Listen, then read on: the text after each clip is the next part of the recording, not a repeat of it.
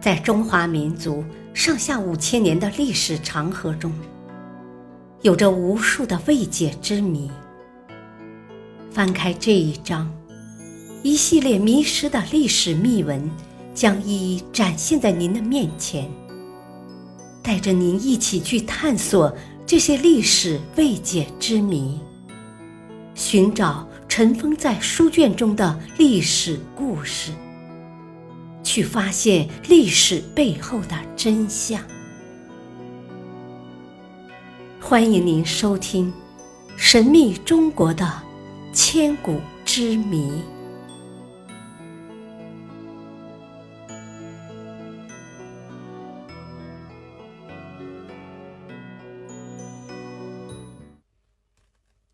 第三章：迷失的历史秘闻。外星战神蚩尤，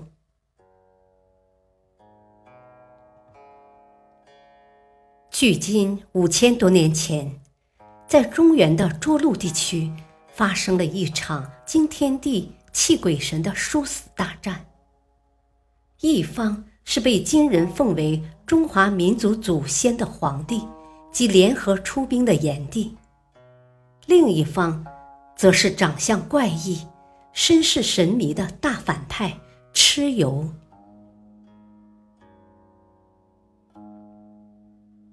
据史载，这场大战直杀得天昏地暗，鬼哭神嚎。皇帝先以虎、豹、熊、皮做先锋，铺天盖地的冲了上去，接着又截断了江河。准备把蚩尤淹死，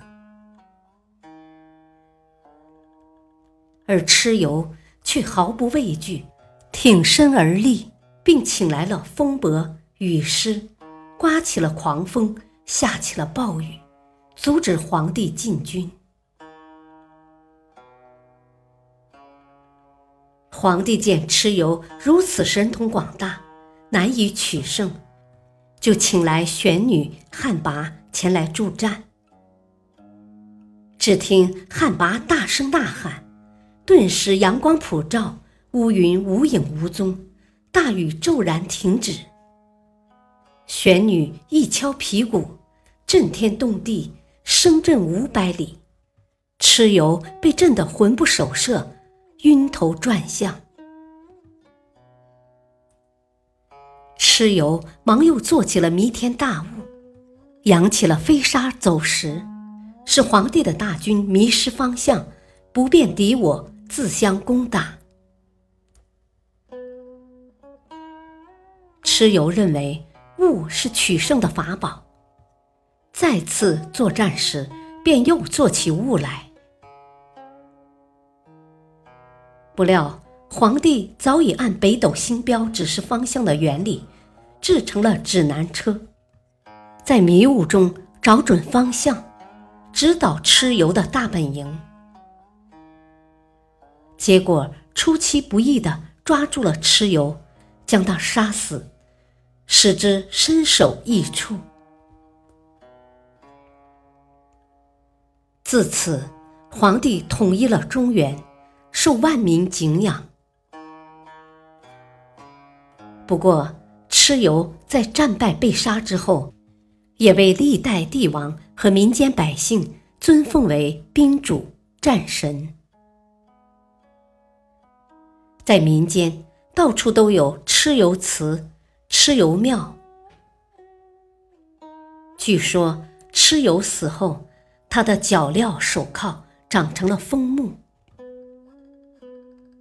苗族人祭奉自己的祖先为抛尤、封神。其实都是对蚩尤的纪念，这使现代的人们不禁产生了极大的疑问：蚩尤到底是怎样一个人物？有的说他是东夷族的首领，有的说他是南方苗族的首领，有的说蚩尤只是一个星象名，没有蚩尤这个人物。这其中种种谜团令人费解。近来又出现了一个大胆的假说，认为蚩尤是一台智能机器人，涿鹿之战是有天外来客参战的星际战争，给这本来就难解的谜又增添了几分神奇色彩。据古书上记载，蚩尤的长相极为奇特，传说他是个铜头、铁额、人身、牛蹄、四只眼睛、八个脚趾，头上有角，耳鬓像戟，身上还有翅膀，能飞空走险，能吞沙咽石，能说人言的怪物。这样看来。它的骨骼和外壳应该是金属制造的，头上长角是不是天线呢？四只眼睛是不是光学测管？八个脚趾应该是运行装置，可进退自如。石沙吞石，大概是在采集矿石，就地化验熔炼。长有翅膀，当然可以起飞降落。这么看起来，蚩尤岂不是个超级智能机器人？又据《管子·地术篇》记载，蚩尤用葛庐山流出的金属水制成了剑、铠、矛、戟等兵器。又用雍湖山流出的金属水制成长戟、短戈。经考证，在许许多多的古代文化遗址中，仅有两处与炼铜有关：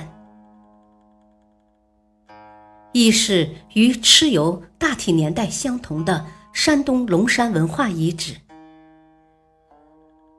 在龙山文化遗址挖掘出一些炼铜渣和孔雀石一类的炼铜原料，但没有铜制兵器。二是河南二里头文化遗址，虽然发现有青铜兵器，但经过 C 十四测定，这些兵器应该是夏朝的东西。那是距蚩尤一千年以后的事了，而蚩尤当时不但拥有大量先进的兵器，并且能用于大规模的实战，这是当时地球人能做到的吗？因此，有人提出大胆的假说，认为涿鹿之战。是有天外来客参战的星际战争，